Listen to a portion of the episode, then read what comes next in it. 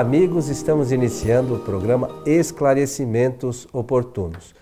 Hoje, mais uma vez e como sempre, conosco Milton Felipe. Sim, e aí, senhor. seu Milton? Vamos bem, vamos bem, vamos eh, prontos aqui para o nosso programa e quero desejar a todos os nossos amigos, ouvintes e também os espectadores que os bons espíritos nos ajudem sempre. É isso aí, precisamos mesmo.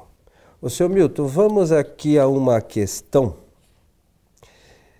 Diz assim: desenvolvi a mediunidade em um centro espírita da cidade onde morava. Tempos depois nos mudamos para outro local e não pude mais trabalhar mediunicamente. Este fato pode trazer alguma influência obsessiva?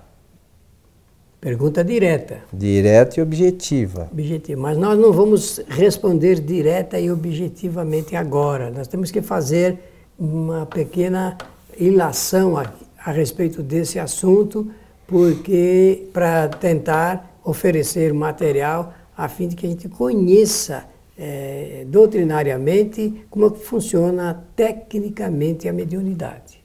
Então não dá para a gente fazer, é, dar uma resposta como nós gostaríamos de dar assim de pronto. Em primeiro lugar, saber se nós sabemos o que é mediunidade verdadeiramente. Porque às vezes as informações, os esclarecimentos, o aprendizado a respeito dessa matéria não são conforme a doutrina espírita. Então vamos repor rapidamente didaticamente e passar a palavra para o coelho. Mediunidade é uma faculdade natural a todos os seres humanos. Fiquem, primeiramente, com esta afirmação importante. Mediunidade é uma faculdade natural a todos os seres humanos. O que significa? Todos os seres humanos, desde o nascimento até o último suspiro da sua vida material, é médium. Por quê? Porque a mediunidade significa é, meio de comunicação, de relacionamento com os espíritos desencarnados. Nós, homens, somos espíritos encarnados. Vivemos num planeta em meio aos espíritos desencarnados. Em meio significa nós estamos em meio deles e eles em nosso meio. Dizem os espíritos superiores nas obras da codificação que nós estamos nos acotovelando com eles. Olha, quando eu li isso pela primeira vez, em fevereiro de 19, eh, em janeiro de 1956, é isso que você disse, de Kardec, eu fiquei surpreso porque eu era materialista, agora, até admitir a existência dos espíritos vai um caminho longo. É aí você ainda sabe que fica se acotovelando com eles. Meus amigos, quando eu fechei o livro dos espíritos, eu, eu disse assim: bom, agora eu sei que não morro. E o que vai acontecer daqui para frente? então, isso é muito importante. Então, a mediunidade é uma faculdade no processo da comunicação entre os espíritos e os homens, entre os homens e os espíritos. Somente os seres humanos possuem essa faculdade. Os encarnados. Encarnados. Os espíritos não possuem. Então, ela serve só para comunicação. Então, como nós somos médios 24 horas por dia, quando Allan Kardec, no livro dos médios, vai usar a expressão desenvolvimento da mediunidade, ele vai fazê-lo uma, é, especialmente para dar explicação. Porque só você pode desenvolver algo que existe. Desenvolver significa você aumentar, dilatar, agigantar, não é isso? Pelo menos é o que consta nos dicionários. Desenvolver a mediunidade significa que você já é médium, mas você vai entrar num regime de compreensão, entendimento, de aplicação, exercitamento prático e domínio de. Por quê? Sendo uma faculdade, eu tenho que saber usar. Todos os homens sabem usar a mediunidade? Resposta: não. Muitos nem usam, sabem, nem aceitam essa, essa afirmação e são médios e em qualquer corrente filosófica, religiosa, que a gente entre, qualquer que seja, a gente vai ter que saber que ali está um médium. Por exemplo, um grande cirurgião ou pequeno cirurgião está ali no seu trabalho eh, de operação, ele está recebendo ou não influência espiritual? Com toda certeza está, porque acabei de dizer que nós vivemos no meio dos espíritos e os espíritos vivem em nosso meio. Qualquer que seja a nossa atividade, recebe, recebe diretamente as inspirações, chamadas inspirações, de ordem prática, meus amigos, porque inspiração não é teoria, inspiração é realmente um processo prático de influência eh, entre os homens e os espíritos. Então, imagine qualquer situação da vida, existe ali a, a influência de ordem espiritual, que pode ser boa, neutra ou má, dependendo do quê? Depende do, do nosso pensamento. Dá para entender isso, pelo menos? Se nós entendermos, ficará mais fácil a explicação seguinte. Porque, é, como a pessoa diz assim, desenvolvi a mediunidade? Porque no meio espírita, não sabendo dessa, disso que eu falei, existem ideias de vamos desenvolver agora a mediunidade nesse nosso irmão. Não é possível isso. De repente não se desenvolve a mediunidade. Quando o indivíduo nasce, ele já nasce médium. E a mediunidade, no, no, no seu acrescentamento na vida, depende de ciclos: ciclo infantil, ciclo da juventude, da maturidade, da velhice e do ocaso da vida. Em cada ciclo, ela se revela de uma forma. Tem pessoas que têm, vamos dizer assim, uma condição melhor né, a, a, de lidar com isso, né, a, a mediunidade mais ostensiva. Isso. E tem outras que nem tanto. Fica na generalizada e pronto. Entendeu? Mas sempre. se, olha, se a gente pensasse só uma coisa: todo mundo acredita que tem um espírito protetor, não acredita? Sim. A gente não se comunica com ele sempre? Diariamente. Então, só isso, minuto. só, só isso já é uma, uma mostra a capacidade que todo mundo tem de se comunicar com os espíritos. Então, é, é, agora, ah, eu não consigo passar a mensagem que o espírito fala, é uma outra história. Aí é aí é o que o Milton falou. A gente vai trabalhando isso, fazendo experimentação, né? No, no, no, nas casas espíritas. E uma outra questão, é, a mediunidade espírita, né, no espiritismo, tem as suas peculiaridades. Existem outras linhas de pensamento que o, há, há também a mediunidade, mas é de uma forma diferente né, do que o espiritismo traz para nós como conhecimento, certo? É, tanto que na doutrina espírita, e eu penso que também na Umbanda, que tem um bom nível de, é, daqueles que estudam, da, da cultura umbandística, existe o, o, plano de educação mediúnica. Por que, que se usa essa expressão? Porque o médium ele tem que aprender, além do conhecimento do que é mediunidade, como usá-la. E ele tem que saber que existe um processo de educação para isso. Educação mediúnica ao ponto até dele eh, saber como se conduzir. Só que ele sabe que é médium 24 horas por dia. Então, ele tem que ter um procedimento adequado para atender a essas finalidades, dependendo do grau da sua responsabilidade. Por que, uhum. que eu estou dizendo isso, Coelho? Uhum. Porque muitas casas é, é, pensam nesse assunto da educação mediúnica só quando os médios estão reunidos, estudando e exercitando, entrando no processo de comunicação. E a educação mediúnica são 24 horas. O regime de, de norteamento do pensamento, de equilíbrio, é, e, até porque, conforme a própria pergunta, é, quem fez, diz assim, é, no finalzinho, se isso traz algum problema para o, a aplicação mediúnica. Né? Eu, é influência obsessiva. E, e traz leva alguma... a influência obsessiva. Olha, meus amigos, só pelo fato do indivíduo ser médium, isso não significa que ele está obsediado. Agora, eu sei que todo obsediado é médium, isso eu sei. Mas só pelo fato dele ser detentor da faculdade, não. Agora, o regime da sua vida, a relação com os espíritos é que vai determinar se ele se encontra envolvido por, mediunicamente e por um processo de obsessão. É, e, e, tem uma questão importante, é que ninguém, ninguém é obrigado a ser médium. Você trabalhar mediunicamente. Nós temos livre-arbítrio, a gente pode escolher olha, eu quero atuar é, como médium. Ou não quero atuar como médium, eu posso não querer. Ah, mas se eu, como ele pergunta aqui, se, se, se eu não atuar sendo médium, eu vou ter é, problema obsessivo? Depende dos seus pensamentos. É verdade. Essa é a questão importante na vida de todos nós que a gente não se deu conta ainda. Como é que a gente pensa? Do regime. E o, né, e o que a gente pensa? Do regime é, que ele mantém de equilíbrio em sua existência.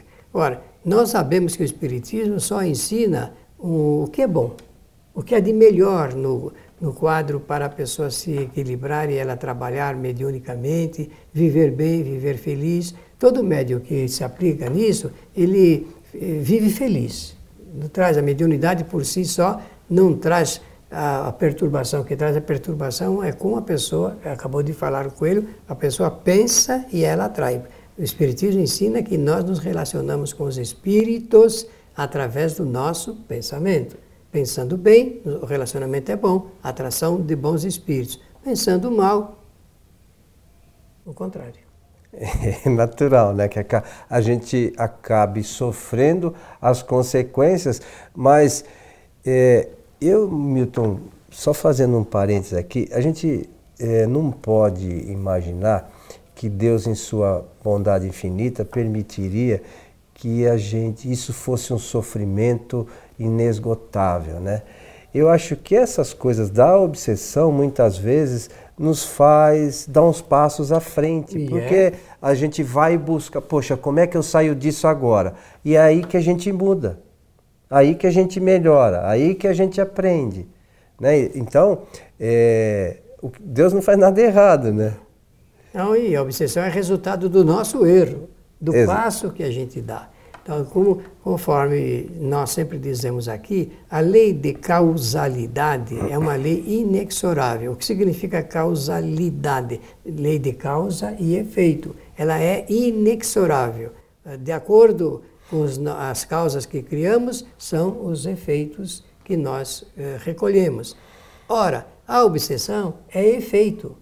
Se é efeito, é, é, provém de causas que nós criamos. Se provém de causas que nós criamos, quando nós corrigimos essas causas, recolheremos outros efeitos. É simples assim. Não né? tem, não, não, não, não dá nessa matemática de vida uh, outra operação. Não é preciso fazer muito pensamento diferente. E no livro dos Espíritos, começa por ali, nós temos a oportunidade de entender essa matéria, porque foi dali que Allan Kardec retirou o material para desenvolver o livro dos Médiuns em 1861. Antes, ele escreveu em 1858 uma cartilha da, chamada das manifestações práticas. Né? É, ele escreveu essa cartilha exatamente para fazer uma ou fazer um estudo que pudesse propiciar aos médiums a oportunidade de conhecer essa faculdade, que depois ele vai escrever o livro dos médios, aproveitando todo esse material e dando, um, como ele acrescentou muita coisa, vai dar uma, um novo título. O livro dos médios significa o livro que é um verdadeiro manual para que o médium conheça a sua faculdade e saiba como conduzi-la, como praticá-la, a fim de ele se sair bem na, na existência. Segundo o pensamento espírita, né? porque existem uh, outras linhas de pensamento que eles praticam a mediunidade não exatamente como o espiritismo. Essa é, é esse é o entendimento da doutrina espírita. É, e é interessante a leitura do livro dos médios e importante para todo aquele médium espírita, porque a, a, gente anda um pouquinho por aí, a gente vê que as pessoas ainda não, não entenderam muitas coisas relacionadas com a mediunidade e ao exercício da mediunidade. Por exemplo, é, as pessoas não conhecem muito ainda como funciona exatamente o passe. a, a gente conversa com algumas pessoas sobre o passe, eles não entendem ainda o mecanismo do passe, como é que funciona, né? como é que o passe é realizado. É uma coisa simples e natural. Natural. Só que muitos nem sabem que são médiums. Pois é. A pessoa diz assim, não, eu não sou médium, não, eu só trabalho lá na área do passe. Do passe. Você, se você atua na, na terapia através da transferência de fluidos, saiba que você é um médium, porque nesse, naquele momento os espíritos estão ali secundando, aproveitando o conteúdo da qualidade dos seus fluidos para adicionar a dele, deles, espíritos, e realmente atender aquela pessoa que está é, solicitando esse benefício. Eu acho que o estudo do, desse capítulo, que inclusive está na Gênese, né, dos fluidos, é de fundamental importância para todo médium. É o capítulo 14, 14. né, Milton? Do, do, da Gênese.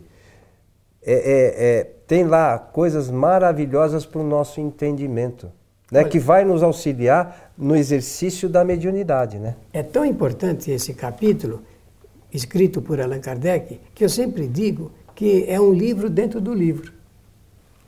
É um tratado, é um repertório que os médiuns deveriam conhecer para poder melhorar a qualidade do seu trabalho. A mesma coisa a psicografia, a psicofonia, nós temos que conhecer isso.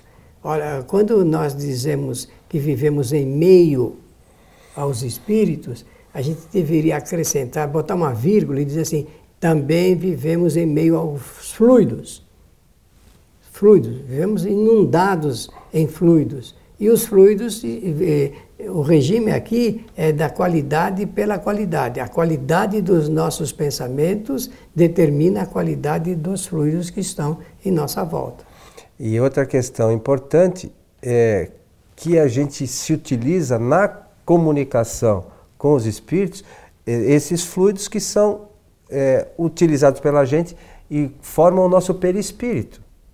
Né? É, a comunicação se dá é, entre nós e os espíritos pelos, pelo perispírito, que nada mais são que fluidos. Está lá nesse capítulo 14, lembrado pelo Coelho. Vejam como é importante ler, conhecer, aprender, para a gente poder agir sobre, agir sobre. Quem, você naturalmente já disse, saindo da casa de alguém ou depois de, de contatar mesmo na rua com uma pessoa, você deve ter dito, puxa, essa pessoa está com maus fluidos. Já ouviram essa expressão?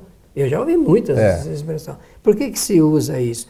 Se usa porque a pessoa realmente está incidindo sobre os fluidos que estão sobre sua volta, eh, eh, a sua volta com os seus pensamentos. E a gente, nessa hora, é capaz de detectar essas qualidades. Então não está errado em dizer, mas tá, precisa saber como é que isso acontece. É, como é que funciona. E tem um, um dos.